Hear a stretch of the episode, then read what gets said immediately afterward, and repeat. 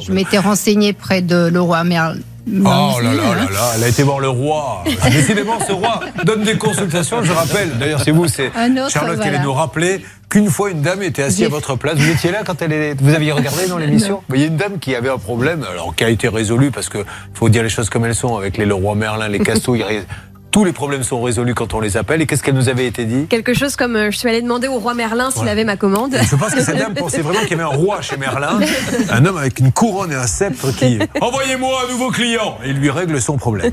Non, moi je me marrais quand vous racontiez le, récit parce qu'un jour j'ai sur une porte de garage j'ai eu le même problème. Elle montait par à coup comme ça. Donc je fais venir le, technicien. Il regarde la porte montée par à coup et il donne un, un coup de pied dans la porte. Poum et là, elle monte tout de suite. Il me dit voilà, il faut faire ça. C'était sa solution. Quand tu mets la porte en marche, je donne un petit coup de pied dedans et tu vas voir, ça va l'aider.